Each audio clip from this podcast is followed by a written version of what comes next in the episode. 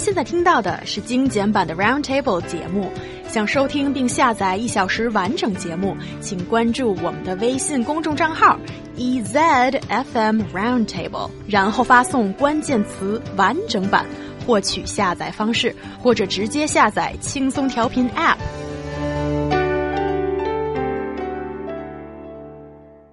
Recently, a doctor shares photos of his expensive clothes on Weibo, which has triggered controversy online.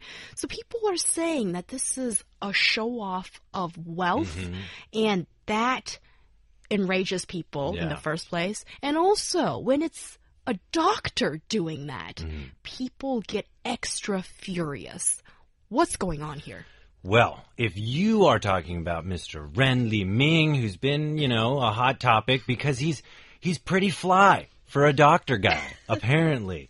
Uh, Associate Chief Physician Ren Li Ming uh, in a hospital in Chengdu, Sichuan Province, posted a photo of a new down jacket worth over 10,000 yuan. That's 1,453.7 US dollars. On his verified Weibo microblogging account, he also posted other expensive brand clothes on his Weibo. His post soon went viral and attracted heated online debate, folks. Some netizens doubted why a physician spent this much money on clothes, and some thought it wasn't appropriate for a doctor to show off wealth. However, other netizens argued that he earned his money by his ability and it is okay for him to spend the money in the way he wanted. The internet survey showed that actually over 90% of respondents support this pretty fly doctor. Yeah. And also, I'd like to talk a little bit about his where does he got all his money. And you see that I, well, at least I personally feel like it's really justified. So first, we talk about his yearly salary, which he earns from the doc, uh, from the hospital he was working. His yearly income as a doctor was over 200,000 yuan, which is not bad, I feel It's like. not bad. But The, the average is like 77,000. yeah, it's not bad, but uh, again, he's really senior and he's been doing this for quite a long time, and he lives in kind of a I'm not gonna say first tier, but at least second tier city, so it's okay. And then um, he got income from lectures, so he gives all uh, lectures both online and offline. And then he has income from investment. He invested in a company run by his friends. He and a few other doctors open company, so it's investment. And also he got income from medical consultation, both online and offline, like using his knowledge to answer people's questions. So this is how he got all his money. We don't have information about the portion of how much money of every category, but apparently his yearly salary is not a big part of his yearly earning. Yeah, that's interesting. And also, this guy went to, um, you know, went through this process of publicizing his uh, income stream in a way. So he's trying to probably quiet some of the uh, qualms of other people. What what is different between this guy's not a priest. I can understand people's qualms with a priest using and being materialistic. But let's take uh, one of these famous football players. I've never been a big soccer guy, but let's say a, a football player, uh, a soccer player, David Beckham. David Beckham, when he was playing soccer, he probably was posted. I mean, him and his wife were probably out when the name brand stuff. Nobody's getting angry at this guy for being awesome at his sport. And now they're getting angry at a doctor. I would much rather have awesome doctors in my country spending money and, and supporting those guys rather than David Beckham, who I watch for entertainment. Doctors every day save lives. What kind of pressure is that on you as a person when life and death is in your hands? These people, of course, I do come from the U.S. where doctors are paid way more than this. Um, and my sister, she's she's she's a doctor. You know, this being said, these people these people decide whether you live or die. I think they in many cases deserve more than just this kind of income and the ability to spend and live how they choose with whatever income they make through whatever means. Yeah, uh, Hyung.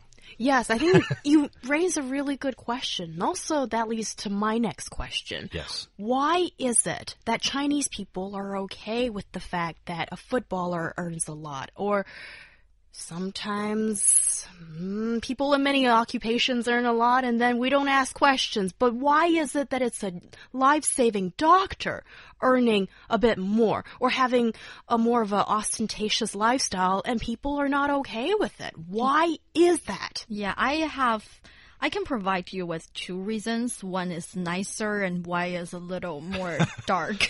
Let's go with the nice let's- one. So let's darker, pat it and then let's Ease us go into it. yeah, darker. The nicer one is because it's it's true that when people try to find medical help, it's sometimes can be complicated and it can be expensive. So they feel like they're not getting the service they deserve or the help they deserve. They wanted to go treat their disease, but they feel like it's much too expensive and the queue is really long and the process is hard. They put in a lot of money and energy to cure their diseases and then they feel like we've already paying so much and we're this is the basic human rights that we wanted to get better and then they see a doctor earning a lot of money they feel it's it's not okay it's on it's um, not equal. It's not all right. And my darker view is that because the football players, the actors, they are not earning money feel like they're not earning money from the public. It's not like my money go directly to them. We can see that they're earning a lot of money, but when I'm trying to go see a doctor, I feel like my money is going directly to the doctor's pocket and he's showing off. I can accept that. That is my darker view. people have to go see a doctor. People don't have to see David Beckham unless maybe he's on a TV, which makes those two different jobs and how they function very different, okay? This doctor is not just that. This doctor has a Weibo that has like millions of followers. He's one of the top 10 Weibo accounts for medical consultation. He is a David Beckham of what he does, okay? That being said, you know, you say that medical care is expensive. Niu Honglin, you will not find a bigger person that agrees with you or someone that agrees with you more than me. But that's not necessarily up to the doctor. That's up to pharmaceutical companies. That's up to the, the healthcare system that is implemented in your country. That's also probably up to a hospital, which I imagine is almost kind of like a firm for a lawyer. You make as much as what the hospital or the firm will pay you. You know, you can't just individually go save the world. You need the tools to be a doctor. A doctor is only as good as his x-ray machine that he allows to see and operate on you. I totally agree with you, and I do think doctors should make more money. What I said before is just the speculation of why pe some people Oh, feel yeah, it's yeah. not okay that the doctor is making money. And I do have my own mm, suspicion here towards this doctor who's showing off because he says, according to him, um, the reason he's showing that he can make a lot of money is to encourage more students to learn to be a doctor. And he says it makes a long time and cost and a lot of money and energy to learn to be a doctor. But once you get there, once you've got your undergrads, get your master's degree, get your PhD, and get your three years of standardized training, which means you're already 30 something and you started your first job at, as an intern, which makes no money at the first place, you will be able to make a lot of money in the future because you're a good doctor. But my argument here is that if you see how much money he makes only by being a doctor, it's not that much. It is uh, maybe a lot for some people, but, it's not really that but much. because he's so good, he's able to have one of these top 10 Weibo accounts. That's not because he's just some Joe Schmo. yeah, I agree. Well, what I'm what I'm going to say here is that you know, I I think this guy, his motivation for trying to get people into the medical degree, I think is though some would say it's ethically different. Money motivates people. And sometimes people that chase after money that are business leaders become one of the most successful business leaders in the world and add to a country's GDP. What's wrong with uh, one of the best, uh, you know, men's health physicians, doctors, being motivated by his salary? Yeah, That's I'm- how people want to be the best. That's competition. That exists in business. That exists in doctors too. I get what you're saying, but my I'm not saying the doctor is not not doing the right thing or something. I'm just saying in my mind, an ideal system would be hospital itself will offer good salary for doctors, Yeah. so they Totally can agree. concentrate on being perfect uh, at what they're doing. They can concentrate on studying the foremost technology that will help them to help people better. They need to do their job 100%. They don't, they wouldn't be, um, eh, sorry, it shouldn't feeling be, it. it shouldn't be that they wanted to make more money, so they go to other ways to try to give lectures. They should be able to make the money, money only by saving people. All right. I will agree with you that a doctor should never be a celebrity and a doctor. You should not be doing your job to Shouldn't up have to be. to up your celebrity status. You should be being a doctor. Maybe you make a lot of money and maybe you like to take pictures and show off what you what you've got. That's your personal thing. I don't personally like it. But if you're a good doctor and you're saving people's lives, man, that's great. That is really great because maybe some of those people wouldn't have that extra time on earth because of how talented and great you were. But I do agree that hospitals should value their doctors more so that they don't, if they don't want to do this to make a decent or income they like, they don't have to do this because at the same time, this guy's valuable. This guy's valuable in his field for anyone who has an ailment only he can cure. And he's here. And you know, and he's got these different side businesses to supplement because maybe he's not being treated uh, with the kind of the respect he, he deserves for how good he is in his profession from the hospital.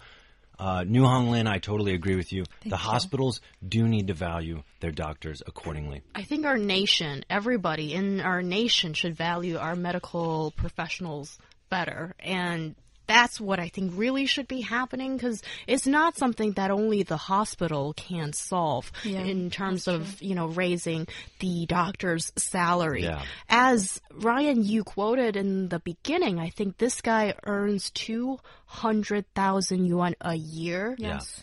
And he's an experienced doctor and that's through totally legitimate means. That's what the hospital is paying him. Mm-hmm. Mm-hmm. That is very little. Yeah, when yeah. you look at the amount of time and training it takes for for society to have a doctor and a mature one. And i think the part that touched a nerve for chinese people on the internet is that First of all, we all know legitimate pay, revenue streams is limited. And when you see a doctor that earns a lot, immediately the alarm starts ringing. Where did he get the money? Yeah. But this is not a government official. Or a priest.